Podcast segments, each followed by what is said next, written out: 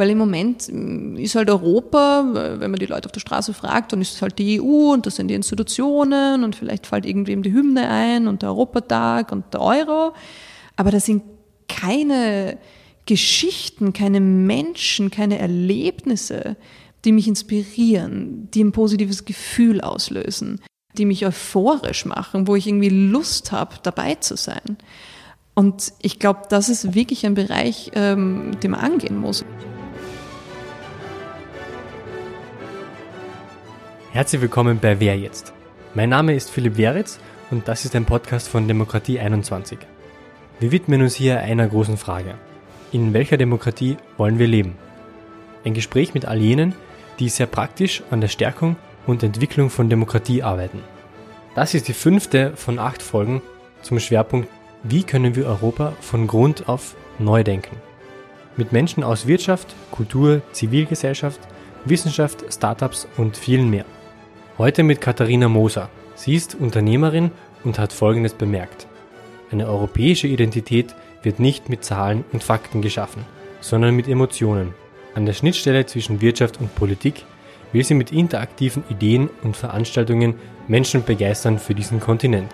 Ich wünsche viel Vergnügen mit dieser Folge.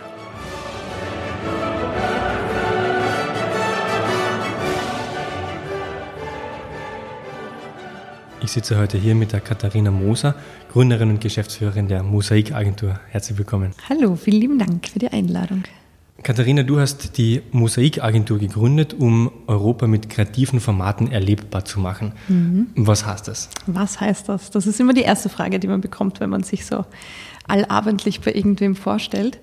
Ähm, ja, was heißt das? Das heißt im Grunde wirklich genau das. Also die Idee war, ähm, Formate zu schaffen, das heißt Projekte, Produkte zu entwickeln, äh, mit denen man das Thema Europa ein bisschen runterholt von diesem elitär, politisch äh, abgehobenem, trockenen Projekt, als das es viele wahrnehmen, wirklich hin zu einem Europa der Menschen, der Kulturen, der Länder, des Austauschs und der Vielfalt. Und da machen wir ganz unterschiedliche Projekte, mit denen wir versuchen, genau das auf einer menschlich-emotionalen und sehr niederschwelligen Ebene rüberzubekommen. Ein sehr großes oder dein größtes Projekt bis jetzt ist ja Roots, auf das würde ich gerne gleich kommen. Aber wie entsteht so ein Projekt prinzipiell? Vielleicht ein bisschen mehr noch zur Entstehungsgeschichte, genau. genau. Also grundsätzlich, ich habe mich immer irgendwie schon viel mit Europa auseinandergesetzt und war auch beruflich äh, in europäischen äh, Organisationen, sagen wir mal, tätig. Habe aber irgendwie so das Gefühl gehabt, was fehlt, ist halt so ein bisschen dieser kreative Ansatz. Also eben wirklich mehr dieses, wie kann man mit dem Thema Europa auch Spaß haben? Und ganz ehrlich, also aktuell sind es noch 28 äh, Länder unfassbar, ähm, eine unfassbar große Vielfalt an Sprachen, Regionen, Kulturen, Hintergründen, also ganz viel, von dem man lernen kann und wo man sich gegenseitig austauschen kann. Und äh, das finde ich eigentlich schade, wenn man dieses Potenzial nicht nutzt. Mhm. Ähm, also das war so ein bisschen der Ansatz, das, das von dieser Seite einfach zu betrachten. Und dann war eigentlich der, das erste Projekt ein, ein Zufall. Also es hat sich irgendwie ganz zufällig entwickelt. Und zwar bin ich zusammengesessen mit einem Freund von mir, der ist Franzose und hat einen Spieleverlag in Frankreich. Ähm, und ich war damals noch ganz am Anfang meiner Idee, dass ich mich selbstständig machen will. Und er hat gemeint, du, du machst doch so viel zum Thema Europa und ich habe einen Spieleverlag. Aber es gibt kein einziges Spiel zum Thema Europa, das Spaß macht. Mhm. Lass uns doch eins entwickeln.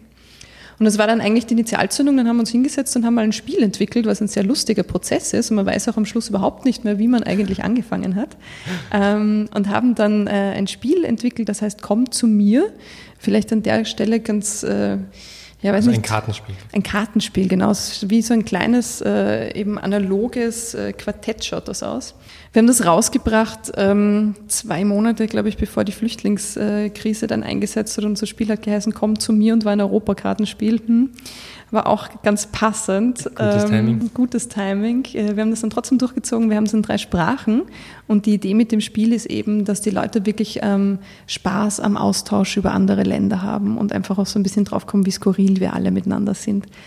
Ähm, und wir haben das dann entwickelt und sind nicht nur auf den normalen Spielemarkt damit gegangen, sondern haben es dann gezielt auch so aufgesetzt, dass man das Ganze als Kommunikationstool für Institutionen nutzen kann, die selber auch versuchen, Europa zu vermitteln. Also das mhm. heißt, wir gehen dann zu einer Europäischen Kommission, die kann dann ihr Logo da drauf, drauf branden ähm, oder ihre Facebook-Seite oder was auch mhm. immer ähm, und das auch in Kontakt mit Bürgern dann halt auch nutzen, statt dass sie irgendwie einen Kugelschreiber hergeben, geben sie mal was her, mit denen die Leute auch wirklich was anfangen können, also zumindest spielen können. Genau, das war so mein Einstieg ins Unternehmertum. Es funktioniert eigentlich bis heute noch ganz gut. Ähm, wir verkaufen das online und eben auch an größere Institutionen. Und dann habe ich mir gedacht, okay, also mit dem Thema Europa kann man durchaus kreativ sein. Dann lass uns doch mal weitermachen. Und nachdem ich dann ja ein Jahr lang so mehr oder weniger wie ein Staubsaugerverkäufer durch Europas Institutionen getingelt, tangelt bin und mein Spiel da verkauft habe, habe ich mir gedacht, gut, hm, vielleicht mal was anderes. Ähm, und bin dann mit einem anderen Freund zusammengesessen, das ist der Chefredakteur vom Datum, der Stefan Apfel. Und dann haben wir uns wieder irgendwie die Frage gestellt, warum fühlen wir uns eigentlich europäisch und warum ist es für uns was Positives? Und die Antworten waren dann halt, naja, ich habe im Ausland gelebt, ich habe Freunde dort, ich kann Sprachen, also ich habe ganz persönliche Erlebnisse einfach in Europa gemacht. Und es gibt halt, äh, ich glaube, es sind 190 Millionen EU-Bürger, die eigentlich noch nie aus ihrem Land rausgekommen sind, das ist über ein Drittel. Ähm, das heißt, die haben wahrscheinlich nicht zu diesem persönlichen Bezug dazu. Das sind sehr viele eigentlich, wenn man bedenkt. Sehr viel, ja, eben. Und haben uns gedacht, gut, wenn die nicht nach Europa kommen, bringen wir Europa zu ihnen. Und haben dann eben eine Veranstaltung auf die Beine gestellt, ähm, die hat geheißen Roots, die Europareise mitten in Wien und haben dann eben für einen Tag lang eine Europareise mitten in der eigenen Stadt organisiert. Was passiert da konkret? Weil Europareise mitten in Wien, gibt es auch in anderen Städten?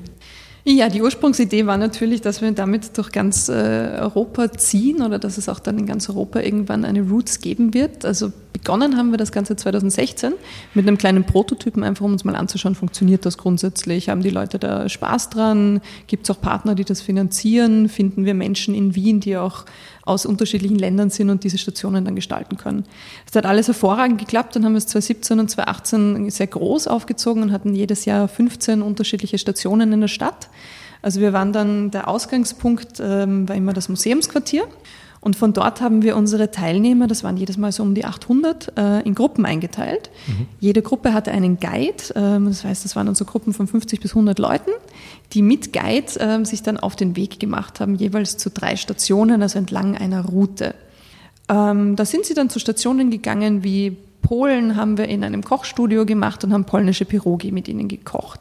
Oder bei Großbritannien ging es ins Pub und es gab British Comedy. Und mhm. bei Italien haben sie italienische Gesten kennengelernt. Und in Bulgarien haben sie einen Crashkurs in Kyrillisch bekommen.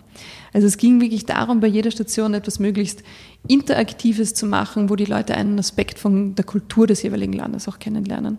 Organisiert war das auch immer mit Menschen aus dem jeweiligen Land, die da mit uns gemeinsam auch oft in Kooperation mit Botschaften und Tourismusbüros ähm, eben sich überlegt haben, wie man ihr, ihr Land kreativ darstellen kann. Erlebbar machen kann. Erlebbar machen, genau. Ähm, und dann am Schluss gab es immer eine große Veranstaltung. Letztes Jahr war das in der Säulenhalle vom äh, Volksgarten, wo es dann sozusagen darum ging, das Europäische an dem Ganzen sich anzuschauen. Und im Grunde besteht das darin, dass wenn jeder von denen äh, an dem Tag drei unterschiedliche Länder erlebt hat, dass das zusammen eigentlich schon ein europäisches Erlebnis ist. Also dass es gar nicht so sehr darum geht, äh, jetzt irgendwie hier Gleichmacherei oder was zu betreiben, sondern das Europäischsein eigentlich genau in dieser Vielfalt besteht mhm. und sich dessen bewusst zu werden, dass diese kleinen Elemente zusammengenommen ein europäisches Erlebnis ergeben. Ist es für dich eher Unterhaltung oder eher politische Bildung? also aus, äh, aus Sicht der Finanziers war es natürlich politische Bildung, weil das lässt sich leichter finanzieren. Ähm, ich finde es auch total okay zu sagen, es hat was mit Unterhaltung zu tun, weil ich glaube, das ist äh, auch so eine Grundprämisse in vielen Dingen, die ich tue dass man eben versucht, die emotionale, die persönliche Seite der Menschen zu, zu erreichen. Und das tut man mit Unterhaltung. Deswegen finde ich das auch total okay und das wollten wir auch, dass die Leute einfach Spaß haben an dem Tag. Also wir wollten die jetzt nicht durch ein politisches Bildungsprogramm durchdreschen, sondern ganz im Gegenteil, die sollten einen tollen Tag erleben und Spaß haben und sich daran erinnern und das äh, in Zukunft dann ihren Freunden erzählen, was sie da irgendwie Schönes erlebt haben. Das war wirklich die, die Grundaussage. Und da ging es auch nicht darum, dann irgendwelche politischen Messages zu verbreiten. Mhm. Also das ist per se auch nicht, nicht das Anliegen, dass man sich dann am Schluss hinstellt und sagt, im Übrigen bitte wählt diese und diese Partei. Das eher weniger. Welche Leute hast du damit erreicht? War das, mhm. Waren es eher Menschen, die Europa kritisch sind oder solche, die sowieso schon Fans von Europa sind? Mhm, das ist natürlich eine ganz schwierige Frage, mit der wir uns viel auseinandergesetzt haben. Also unser Anliegen war grundsätzlich mit Roots, ähm, deswegen haben wir uns auch äh, trotz äh, äh, mehrmaliger Diskussionen, auch ob wir es nicht anders machen sollen, jedes Mal dafür entschieden, das Ding gratis zu veranstalten, also wirklich eine Veranstaltung daraus zu machen, die für jedermann zugänglich ist. Ähm, unter dem Aspekt, dass wir einfach sagen, Europa ist für alle da. Und wir wollen da jetzt eben nicht die klassische ähm, Haus der EU-Veranstaltung draus machen, wo halt oft ein Klientel dort ist, das man vielleicht auch schon kennt, ähm, sondern wir wollen vielleicht auch einfach Menschen ansprechen, die jetzt nicht unbedingt zu einer europäischen Veranstaltung kommen würden. Ähm, wie macht man das? Das macht man ganz klassisch, indem man einfach schaut, dass man seine Kommunikationsstrategien breit aufsetzt. Mhm. Das heißt, wir hatten Kooperationen ähm, mit der Bezirkszeitung. Wir haben ähm, auf äh, U-Bahn-Bildschirmen äh, Anzeigen geschalten. Wir waren viel auf Social Media aktiv. Wir hatten also von sozusagen Presse-Standardberichterstattung bis hin zu Krone- und Heute-Berichterstattung einfach geschaut, dass wir unsere Kommunikationsstrategie sehr breit ausrichten. Also nicht auf die üblichen pro-europäischen Kanäle, die schon ja, pro europäische Kanäle. Also ich bin mir gar nicht so sicher. Ähm, ich glaube, bei uns ging es dann auch gar nicht so darum, ob da jetzt die Leute eine politische Pro-Einstellung haben oder nicht. Also ich, ich glaube, äh, sozusagen ein bisschen ein verlorenes Feld ist wahrscheinlich wirklich Leute, die sagen, sie sind anti-Europa mhm. Ähm, oder anti-EU, was jetzt nicht unbedingt gleichzusetzen ist ähm, weiß ich nicht, ob wir da irgendwie sozusagen viele vor Ort hatten. Ich glaube aber, was wichtig ist, ist, dass es ganz viele Menschen gibt, die jetzt per se mit der Idee von Europa auch jetzt im politischen Sinn nichts anfangen können, weil es ihnen ein bisschen egal ist. Also es gibt äh, auch eine ganz große, ähm, ich meine, da werdet ihr viel dazu wissen, auch bei euch, äh, bei Demokratie 21, gibt sicher eine große Menge von Menschen, die auf Politik verdrossen ist oder die ja, damit nichts anfangen kann und die sich denkt, na ja, ich habe ja Politikwissenschaften nicht studiert, was geht mich das an? Was man auch bei der Wahlbeteiligung sieht. So ist es und jetzt bei den nächsten EU-Wahlen rechnet man mit der geringsten Wahlbeteiligung seit langem. Also von dem her glaube ich, ähm, geht es jetzt gar nicht so sehr darum, äh, da wirklich die, die politischen Pro-Europäer und die politischen Gegner irgendwie zu erreichen, sondern eigentlich die Menschen in der Mitte, die sehr wohl was mit, mit anderen Menschen anfangen können, auch mit ja. Kulturen und, und mit, mit äh, Austausch und Vielfalt und die daran Spaß haben, die da was lernen können. Wurscht, ob man das jetzt in einen politischen Kontext setzt oder nicht. Und darum geht es eigentlich viel. Und das ist uns eigentlich sehr gut gelungen. Also wir hatten ähm, äh, von unseren äh, Besucherzahlen, ich glaube, die jüngsten waren äh, wirklich Kleinkinder hin zu Senioren, eine relativ ausgewogene Verteilung. Ähm, auch aus ganz vielen unterschiedlichen Ländern, aus unterschiedlichen Backgrounds. Und das war dann irgendwie so ein schöner Nebeneffekt, der uns erst später bewusst wurde, dass in den Gruppen, die dann diesen Tag lang da unterwegs waren, so eine Vielfalt im Kleinen schon stattgefunden hat. Und dass die sich dann eben auf eine ganz andere Art kennengelernt haben, weil man ist ja selten bei einer Veranstaltung, wo man irgendwie, wenn nicht, zuerst tut man äh, Teig kneten miteinander und dann ja. spielt man ein französisches Kommunikationsspiel oder Petanque und am Schluss, äh, weiß nicht, radeln wir noch mit niederländischen Rednern, genau, oder geht in ein britisches Pub und trinkt dort noch ein Pint. Also äh, das macht man ja mit Fremden jetzt nicht unbedingt. Man ist ja gerne unter sich, ja. Von dem her, und das war irgendwie ein total schönes Erlebnis, dass sich da wirklich ganz bunte Gruppen irgendwie zusammengefunden haben. Und insofern eigentlich unsere Kernaussage, nämlich sei offen für Vielfalt und schau dir an, dass das auch was positiv Bereicherndes sein kann, dass die eigentlich dann schon im Kleinen funktioniert hat. Das war sehr schön zu sehen. Also das selbstgesteckte Ziel ist erreicht. Puh, ja, also wir haben dann äh, natürlich auch geschaut, dass wir das irgendwie messen können und hatten dann natürlich ganz brav Fragebögen ausgegeben und waren sehr stolz. Wir hatten ein hoch nordkoreanisches Ergebnis, weil 100 Prozent unserer Teilnehmer haben gesagt, sie wollen wiederkommen. Ich gedacht, na gut, also da haben, haben wir irgendwas richtig gemacht. Nordkoreanisches Ergebnis, das muss ich mal merken. du hast für dieses Projekt auch sehr große Partner im Boot gehabt. Mhm. Wie hast du das Projekt finanziert? Mhm. Ähm, eben dadurch, dass wir uns entschieden haben, dass wir jetzt äh, nicht Eintrittsgeld verlangen, ähm, was dann eigentlich 100 Prozent über Sponsoring finanziert. Ähm, das war auch ein bisschen ein Knackpunkt bei dieser ganzen Veranstaltung, weil das ist natürlich nicht ganz leicht. Also überhaupt in den, im ersten Jahr, wenn man daherkommt mit was ganz was Neuem, immer ein bisschen schwierig. Aber die Schwierigkeit bei diesem Projekt war, dass sich die Finanzierung dann auch sehr kleinteilig dargestellt hat. Also wir hatten Botschaften dabei, wir hatten Tourismusbüro, wir hatten viele Ministerien, die uns unterstützt haben, hin bis zum Bundeskanzleramt, Europäische Kommissionsvertretung, Europäisches Parlament, Wirtschaftskammer. Also ganz viele Unterstützer aus ganz unterschiedlichen Bereichen, ähm, aus sehr institutionellen Bereichen, was einerseits sehr schön ist, zu sehen, dass sozusagen so viele ähm, dahinter auch diesem, diesem Gedanken stehen und auch irgendwie das, das unterstützen wollen. Auf der anderen Seite war es natürlich dadurch, dass wir selber auch sehr klein aufgestellt sind, ein enormer Aufwand, einfach das zu administrieren, beziehungsweise überhaupt ähm, die Gelder zusammenzustellen. Und das war dann schon auch äh, aus unternehmerischer Sicht, und ich bin, sagen wir, gesellschaftspolitische Unternehmerin, also ich mache das ja auch nicht ähm, nur als, als NGO, sondern auch, weil ich damit auch nachhaltig wirtschaftlich überleben will, ähm, ist es nicht ganz leicht gewesen. Das hat dann letztendlich auch dazu geführt, dass wir es 2019 zum ersten Mal gesagt haben, wir setzen mal aus, ähm, einfach weil es schwierig war, jetzt wirklich ein paar Partner zu finden, mit denen man langfristig sagt, man geht hier eine Kooperation ein, man festigt das, man überlegt sich gemeinsam stärker, wie man das, äh, wie man das aufsetzt, sondern weil es einfach sehr kleinteilig geblieben ist. Und wenn man dann sozusagen an dem Tag, wo man sein Programmheft in den Druck schickt, äh, seine letzten Sponsor drauf bekommt, dann ist das natürlich schön, aber stressig. irgendwo auch ein bisschen stressig. Und insofern haben wir jetzt für 2019 mal eine Pause eingelegt. Das war dein größtes Projekt bis jetzt, oder? Mhm. Da fällt mir jetzt gerade die, die Frage ein, mit welches Gesetz würdest du dir auf Europaebene wünschen? Das würde ich jetzt gerne ummünzen. Auf welches Projekt würdest du dir hm. für Europaebene wünschen? Hm. Also, ich meine, da kann ich jetzt vielleicht schon noch ein bisschen bei unserem eigenen Projekt bleiben, weil ich glaube, ähm, wir haben damit schon noch sehr viele Menschen erreicht und, äh, und auch viele Institutionen, mit denen wir gearbeitet haben, auch gewisserweise inspiriert, einfach wie man Europa auch leben kann. Und das war ein, ein, eine sehr schöne Erfahrung, ähm, wirklich zu sehen, dass man Menschen mit so einer Idee anstecken kann. Am schönsten war das eigentlich äh, auch zu sehen in unseren eigenen Reihen. Also wir hatten äh, ein, ein, Team, das, das sehr begeistert und mit, mit viel Einsatz dabei war, aber wir hatten vor allem auch ganz viele Freiwillige, die uns unterstützt haben. Ähm, wir haben die genannt unseren Circle of Friends. Das waren auch Menschen, mit denen wir uns einmal im Monat zusammengesetzt haben. Mhm.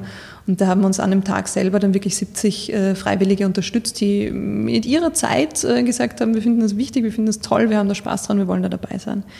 Das heißt, wir haben wirklich gesehen, und das ist ein super schönes Gefühl, wenn man dann auf einmal vor so einem Raum von 70 Menschen äh, steht, die alle irgendwie so ein rotes T-Shirt anhaben, wo Roots drauf steht und die dann am Schluss nach so einem Tag, wo sie wirklich von früh bis spät gearbeitet haben, zu dir herkommen und sich bedanken dafür, dass sie da jetzt mitmachen haben dürfen. Also das waren eigentlich die schönsten Erlebnisse, die, wo wir wirklich gesehen haben, okay, mit dieser Idee erreichen wir Menschen. Mhm. Ähm, und ich glaube, es gibt in Europa ganz viele Ideen und Projekte, die dieses Potenzial haben. Also auch viele, die ich wahrscheinlich nicht kenne. Ähm, und ich finde es dann immer ein bisschen schade, dass solche Projekte ähm, nicht die, die Breite erreichen oder die Größe erreichen, weil es eben ganz oft wirklich an der Finanzierung scheitert. Und das sind halt viele Projekte auch, wo wirklich nur mit Freiwilligen gearbeitet wird, ähm, wo Leute das neben Vollzeitjobs machen, als NGOs, bei Vereinen, wie auch immer, zivilgesellschaftlich organisiert, ähm, die sich dafür ins Zeug legen, einfach weil sie daran glauben und weil sie inspiriert sind und motiviert und da was tun wollen. Und genau solche Projekte dann aber oft ähm, auch wieder versickern, weil sie eben nicht finanziert werden. Also ich glaube. Ähm, also jetzt ganz konkret, welches Projekt würdest du dir wünschen? Deines auf ganz Europaebene? Natürlich, Roots all over Europe, natürlich. Ja, klar. Also ich meine, man setzt solche Sachen nicht auf, weil man, äh, weil man das dann wieder versickern sehen will, sondern sehr wohl, weil man eben daran glaubt, dass das in ganz Europa was bewegen kann. Also ein schönes Beispiel, aber zum, um jetzt hier irgendwie nicht nur zu meckern, äh, was ich wirklich toll finde, dass das was geworden ist, ist das Free Interrail-Projekt, mhm. an dem ich auch relativ nah dran bin, weil ich die Gründer sehr gut kenne, weil ich mit denen gemeinsam auch gearbeitet und Projekte gemacht habe. Und ich fand das einfach so ein schönes Beispiel dafür, dass jeder Einzelne wirklich was bewirken kann, weil das sind ja zwei Studenten aus Berlin gewesen, die sich gedacht haben, hey, wir haben da so eine lustige Idee und ich kann mich erinnern, wie sie es mir das erste Mal erzählt haben, habe ich mir auch gedacht, ja, eh, ah, ja, süß, ah, klar, fahren wir alle mal gratis Interrail. Und es ist so eine klassische Mentalität, dass man auf solche Projektideen einfach mal mit so einem, mhm, mhm, ja klar reagiert. Und deswegen fand ich es ganz toll, dass es bei Ihnen wirklich funktioniert hat. Durch, äh, ja, die hatten sicher gute Verbindungen, aber auch einfach, weil da dann einzelne Menschen da waren, die dran geglaubt haben und die es halt weiter gepusht haben. Und jetzt waren schon äh, letzten Sommer die ersten 15.000 und es war jetzt sogar schon eine zweite Runde äh, junge Menschen in ganz Europa unterwegs, unterwegs, einfach nur, weil die zwei Jungs eine Idee hatten. Und das finde ich schön und ich glaube, davon bräuchte es einfach mehr. Du hast gerade die zwei Jungs erwähnt, die gut vernetzt sind. noch einmal zurückkommen auf die Frage, du hast sehr, sehr große Partner. Wie baut man sich so ein Netzwerk auf europäischer Ebene auf? Das stelle ich mir unglaublich aufwendig vor. Hm. Ja, das also, ist. Nur mal, um, um ein bisschen Name-Dropping zu betreiben, du hast Europäisches Parlament, Europäische Kommission, das österreichische Außenministerium, das Bundeskanzleramt, das deutsche Auswärtige Amt, Schweiz Tourismus hast du vorher erwähnt. Mhm. Stell dir mal vor, dass die, die haben sich total gefreut, dass sie bei europäischen Projekten endlich mal dabei ja. waren. die Schweizer, die waren unsere Lieblinge. Also, wenn ich mir diese Liste anschaue, dann schaut es aus, als würdest du die Hälfte der Zeit nur netzwerken. naja, ja, also ich glaube, Europaarbeit ist bis zu einem gewissen Grad sehr wohl auch Netzwerkarbeit. Ähm, wie baut man sich sowas auf? Ich glaube, einerseits bin ich ein grundneugieriger Mensch und grundoffener Mensch und habe einfach Spaß an anderen Menschen. Andererseits habe ich, glaube ich, relativ früh eine Lektion gelernt, ähm, wahrscheinlich eh schon in meinen früheren Projekten, sicher aber auch dann bei meiner Arbeit beim Europäischen Forum Alpbach. Ähm, und das ist, dass man keine falsche Ehrfurcht haben darf vor Personen, die vielleicht in höherrangigen Positionen sitzen. Und damit meine ich jetzt nicht Respekt, weil ich glaube, Respekt muss man jedem gegenüber haben, ähm, aber so diese Ehrfurcht mit, uh, der ist in so einer tollen Position und der ist der Generalsekretär genau oder Präsident oder was weiß ich, den habe ich im Fernsehen gesehen, und, ne? ähm, sondern dass man einfach auf Menschen menschlich zugeht. Das ist so die Grundgeschichte. Und ob das dann ein Ban Ki-moon ist, dem ich auch die Hand geschüttelt habe und mich natürlich auch darüber gefreut habe, ähm, oder irgendein Beamter ähm, ist dann letztendlich äh, wirklich zweitrangig. Und oft ist es wirklich so, dass die, die Grundessenz, um die es geht, ist einfach, dass man von Mensch zu Mensch überzeugen muss. Und wenn man eine Idee hat, hinter der man selber steht, dann ist es mir eigentlich noch selten passiert, dass ich wohin gekommen bin und erzählt habe, warum ich das mache und, äh, und was ich da mache, dass mir wer irgendwie wirklich sagt, das ist ein Blödsinn. Sondern die meisten spüren das auch, was da dahinter steht. Und wenn da ehrliche Begeisterung dahinter steht und, und man irgendwie authentischen Anliegen hat, für das man einsteht, dann finden das die meisten eigentlich ansteckend. Mhm. Ähm, und ich glaube, mit sowas kommt man eigentlich am weitesten, wenn man einfach authentisch ist. Und ja, natürlich, dann ist man natürlich viel unterwegs und, und erzählt und die Leute erzählen es wieder weiter und das ist natürlich schön. Und dann steht so ein Schneeballeffekt und auf einmal kommen dann Leute selber auf einen zu und sagen, hey, ihr macht's das, wir wollen da dabei sein, juhu. Das, das wäre so der Grundgedanke. Mal schauen, wie lange es noch dauert, bis das wirklich aufgeht. Was treibt dich an? Ich glaube, ich habe einfach wirklich Spaß dran, ähm, mit unterschiedlichen Menschen zusammenzuarbeiten ähm, unterschiedliche Menschen kennenzulernen und mich auch in ganz unterschiedlichen Bereichen zu bewegen. Also ich bin genauso gern irgendwie einen Tag lang in einer diplomatischen Akademie mit Studenten, die irgendwie selber auch Projekte auf die Beine stellen und überlegen mir mit denen, wie sie das machen können. Und äh, weiß ich nicht, sitzt dann nächste Woche bei einer Konferenz in Südtirol und darf dort einen Vortrag darüber halten, wie man Europa emotional erlebbar macht ähm, und bin einmal irgendwie ähm, bei irgendwelchen wichtigen politischen Treffen dabei und einmal bei, bei ganz äh, basis äh, zivilgesellschaftlichen Organisationen. Also das finde ich eigentlich das Schöne. Und auch das Schöne im unternehmerischen Tun, dass man so vielfältig äh, sich sein eigenes Leben gestalten kann. Das treibt mich eigentlich an. Das finde ich schön. Schön formuliert. Wo wir gerade bei dir als Person sind. Mhm. Ich finde, du bist in einem interessanten Mischbereich aus Wirtschaft und Politik aktiv. Warum glaubst du, dass du dort am meisten bewirkst, wo du jetzt gerade bist? Ja, ist eine Frage, über die ich auch viel nachdenke oder viel diskutiere. Ähm, sozusagen auch, wenn mich dann doch immer wieder mal Leute fragen, ach, warum gehst du nicht in die Politik? Warum kandidierst du nicht für eine Partei? Warum kandidierst du eigentlich nicht? Ähm, ja, ich glaube, da ist wirklich meine Antwort, ähm, dass ich irgendwie keine Lust auf Parteipolitik habe. Als Unternehmerin muss man sich da eigentlich sträuben. Ja, da muss man sich sträuben, ja, weil man als Unternehmer, ich sage so, ein Freund von mir hat am Anfang meine, meines Unternehmertums zu mir gesagt, äh, dich selbstständig zu machen wird der persönlichste Weg sein, den du je gehen wirst.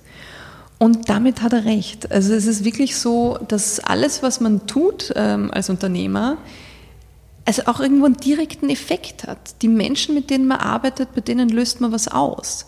Und die, äh, die Dinge, die man umsetzt, die Erfolge, die man hat, die sind deine. Und die Misserfolge, die man hat, sind genauso deine. Und jedes Mal lernt man über sich als Person was. Und jeder einzelne Cent, den man verdient, hat man halt wirklich selber verdient. Und das äh, schafft so einen ganz anderen Bezug zum, zum Thema Arbeit per se natürlich. Das, das macht es viel persönlicher. Es macht es viel mehr zu einem, zu einem Ergebnis auch dessen, wer ich bin. Und dann schaut man sich tatsächlich viel mehr an, wo ich auch an mir selber arbeiten kann, wo ich, wo ich mich weiterentwickeln kann und, und wie ich das auch in meiner Arbeit am besten umsetze. Und die Politik ist dazu indirekt? Die Politik weiß ich nicht, wie man sich politisch, also ich glaube, das wird man sich auch viel persönlich weiterentwickeln in der Politik. Tatsächlich glaube ich, dass man im unternehmerischen Bereich äh, kreativer sein kann, dass sicher Politik, und das ist wahrscheinlich auch ein Grund, wieso ähm, wieso so viele Leute vielleicht damit auch nichts anfangen können, einfach auch was ist, ähm, wo Prozesse langwieriger sind.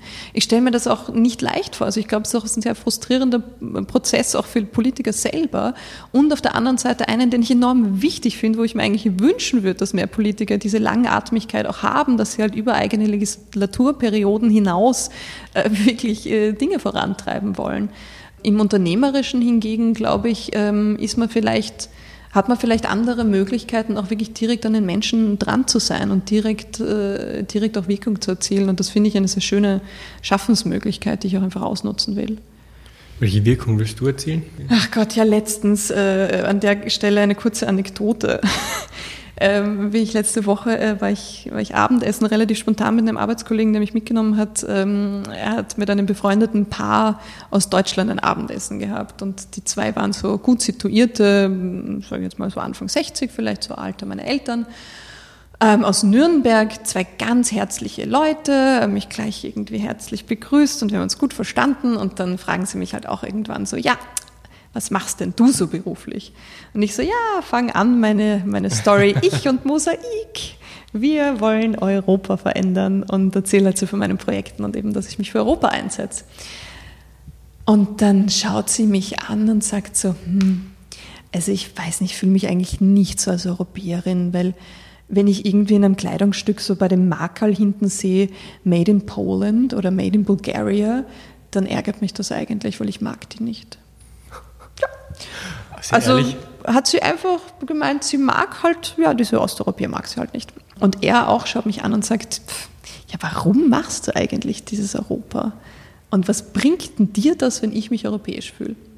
Und es hat mich dann echt nicht losgelassen. Ich bin dann, äh, ich bin dann ziemlich verstört mit einem Freund äh, noch lange in einer Bar gesessen an diesem Abend und äh, es ist ja nicht so, ob ich mir diese Frage nicht, nicht schon öfter mal gestellt hätte, aber es hat mich dann tatsächlich irgendwie nicht ganz losgelassen, ähm, wenn auch solche Menschen, äh, wo man sich denkt, die hätten eigentlich alles Interesse daran, europäisch eingestellt zu sein, wenn die das nicht, nicht sind. Und habe mich dann lange gefragt, warum ich das trotzdem bin und warum ich, äh, warum ich da weitermache. Ähm, und ich glaube tatsächlich, das hat viel auch mit äh, eben persönlichen Überzeugungen zu tun. Weil letztendlich leben wir in einer Welt, die wirklich komplex ist. Und ich bin mir nicht sicher, ob wir jemals an einen Punkt kommen, wo wir mit Argumenten sagen, wo wir mit Argumenten sagen können, ich habe recht oder du hast recht. Mhm. Also ich glaube, ich hätte mit denen einen ganzen Abend diskutieren können und wir wären nicht äh, irgendwo gelandet, wo man mal sagt, ah, okay, das Argument hat mich jetzt mal überzeugt, weil man ist ja dann ohnehin schon so mit seinen Positionen eingefroren. Das heißt, ich glaube letztendlich, ich will nicht sagen, es ist eine Glaubensfrage, aber es ist irgendwie so eine Frage von inneren Werten. Ich habe letztens ein, ein schönes Buch gelesen von Gerald Hüther, der beschreibt das als Würde. Also, dass eigentlich jeder von uns so einen inneren Kompass hat, ähm, den man in seinen Worten eben Würde nennen wird, ähm, wo es darum geht, was ist mein eigener Wert und meinen eigenen Wert zu erkennen, aber auch den Wert von anderen dadurch zu erkennen. Und ich glaube, es ist echt wichtig, dass wir den Zugang zu diesem inneren Kompass alle ein bisschen stärken. Und das lernen wir echt nirgends. Und das ist eine Aufgabe, die wir unser ganzes Leben lang irgendwie bewältigen dürfen. Und da bin ich einfach, was meinen inneren Kompass angeht, der tiefen Überzeugung, dass Zusammenhalt und Kooperation besser ist als Abgrenzung. Und dass Empathie und anderen Menschen offen und, und, äh, und das optimistisch zu begegnen besser ist, als, äh, als skeptisch zu sein und, und vom Schlimmsten auszugehen. Also das ist die Wirkung, die du erzielen willst? ja, das wäre natürlich schön, wenn ich, wenn ich andere Menschen dazu inspirieren kann, ähm, sich das bei sich selber anzuschauen ähm, und letztendlich auch aufeinander so zuzugehen. Ja. Das ist ein hehres Ziel, ich weiß.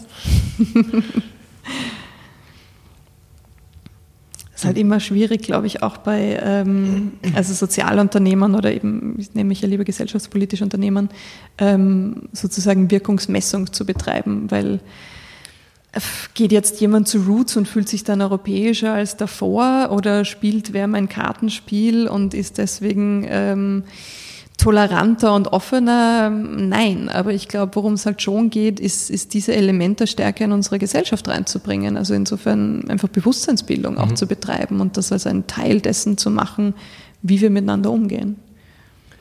Was hat dich politisiert? Passt gut zu, zur vorigen Frage.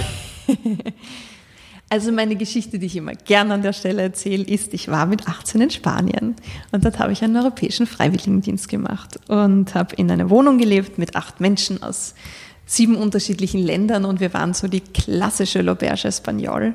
Da war das immer streitende italienische Pärchen und ähm, der schwule Franzose und die pingelige Engländerin und die Schwedin, die sich dann in einen Spanier verliebt hat. Und ich habe jetzt nicht mal übertrieben, die waren wirklich alle so. ich weiß. die gab es tatsächlich. Ähm, und ich hatte einfach eine wunderschöne Zeit mit denen und, äh, und habe das Gefühl, das hat mich für mein Leben äh, nachhaltig beeinflusst und bereichert, einfach nur ähm, hier mit Menschen zu leben, die, die in gewisser Weise einfach anders sind, aber natürlich hat man auch sofort seine Gemeinsamkeiten. Und äh, dementsprechend habe ich europäisch sein einfach immer als was sehr Positives empfunden. Und es, äh, irgendwie war es fast so ein, ich will was zurückgeben, also so ein bisschen an dieses Gefühl weitergeben. Ja, ich würde tatsächlich, ich, ich, ich habe mir das letztens gedacht, ich glaube, ich würde es seit kurzem sagen, dass ich, dass ich per se politisch bin. Ich glaube, ich habe mich lange davor gesträubt, mich selber auch als politisch zu bezeichnen. Also ich habe immer eher gesagt, ich bin gesellschaftspolitisch, weil ich selber auch irgendwie so ein bisschen das, das Empfinden mitbekommen, das in unserer Gesellschaft, glaube ich, schon sehr weit verbreitet ist, dass eben Politik was Abgehobenes ist. Mhm. Und das ist eigentlich schade, dass, dass dieses Empfinden ist, aber das habe ich sogar selber bis zu einem gewissen Grad. Und ich wollte mich da nicht zu sehr damit assoziieren, weil ich mir gedacht habe, na, ich mache nicht was Politisches, sondern ich mache da was Gesellschaftliches und ich bin näher an den Menschen dran. Ähm, insofern äh, ist mir das tatsächlich erst vor kurzem auch aufgefallen, dass ich gesagt habe, ich bin politisch. Aber warum bist du jetzt Warum bist du gesellschaftspolitisch aktiv? Du könntest deine Unternehmerqualitäten ja auch ohne jeglichen Einfluss von Politik verwenden. Ja, aber dieses Feld, ähm, das ich mir da ausgesucht habe, eben ist natürlich eines, das sehr nah an der Politik dran ist.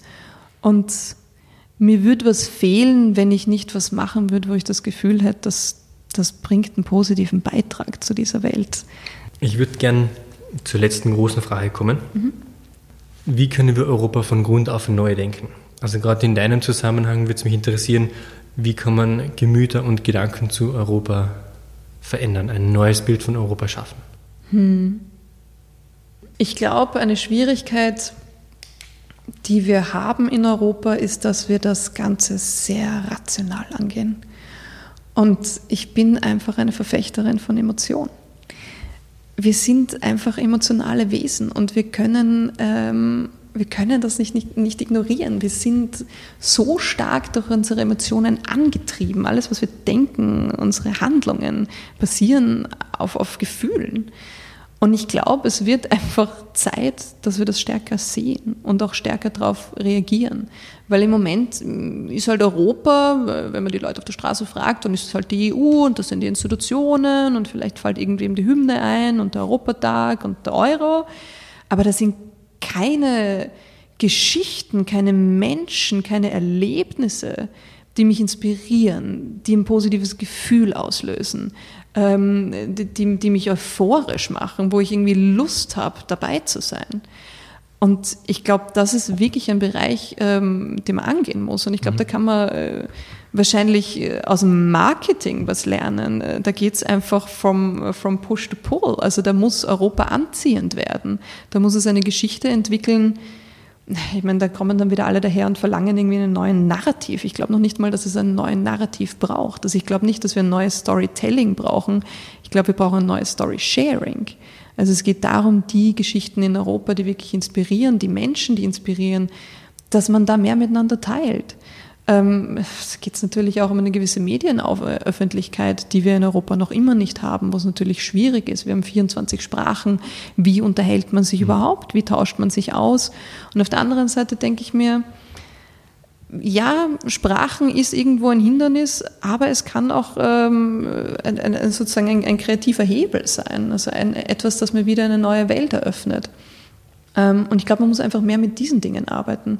Das kann man einerseits auf institutioneller Ebene angehen, indem man einfach wirklich eben auch eine Öffentlichkeit schafft und indem man diese, diese menschliche Komponente einfach in den Vordergrund stellt. Ich glaube, letztendlich muss es aber auch jeder irgendwie für sich auf einer individuellen Ebene schaffen, überhaupt diese Offenheit äh, in sich zu entwickeln. Und das ist natürlich eine Riesenherausforderung, weil das hat viel mit Bildung zu tun, das hat viel mit Erziehung zu tun.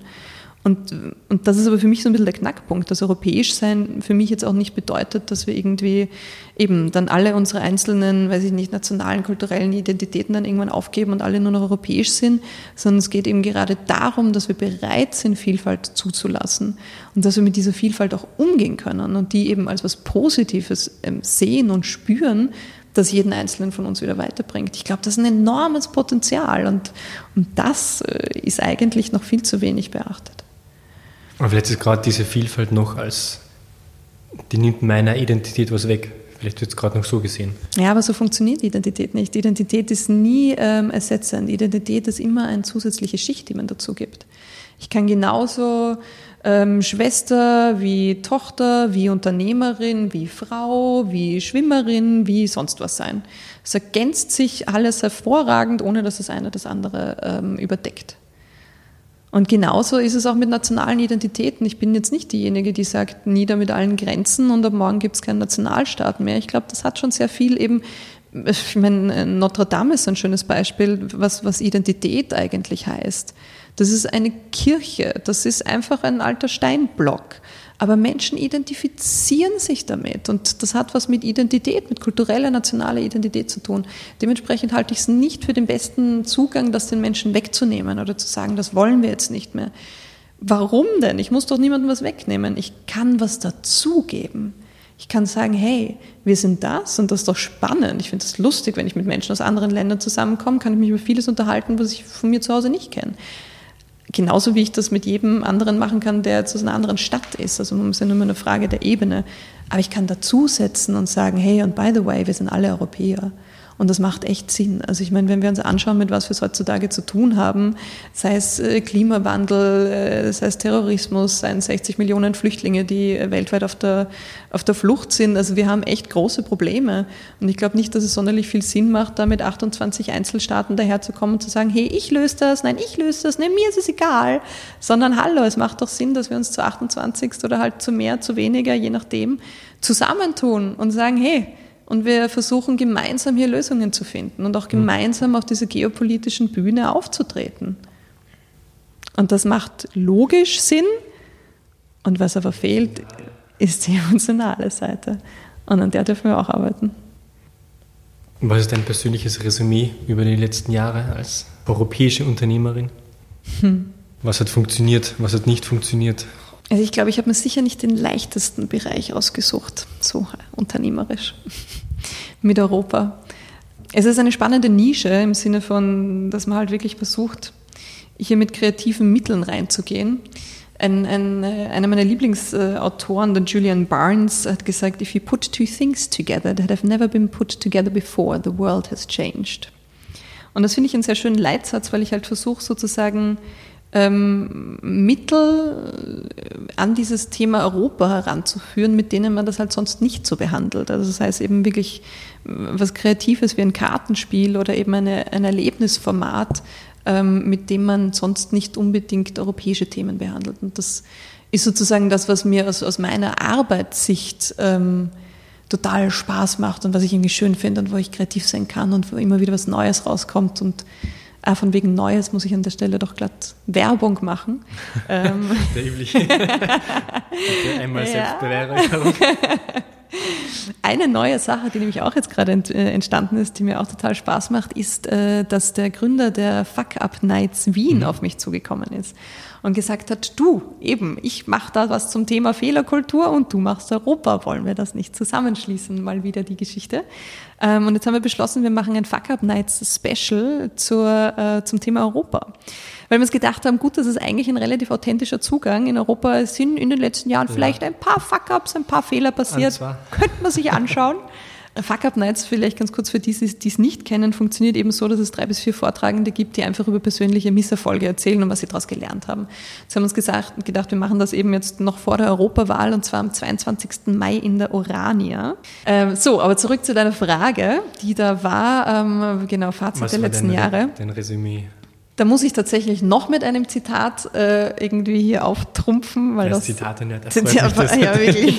Mir hat mal eine Freundin gesagt, ich bin wie ein wandelnder Notizblock oder nein gar nicht. Sie hat gesagt, ich bin wie ein wandelnder Post-it-Block, auf dem auf jedem so ein Zitat draufsteht. Ich liebe Zitate.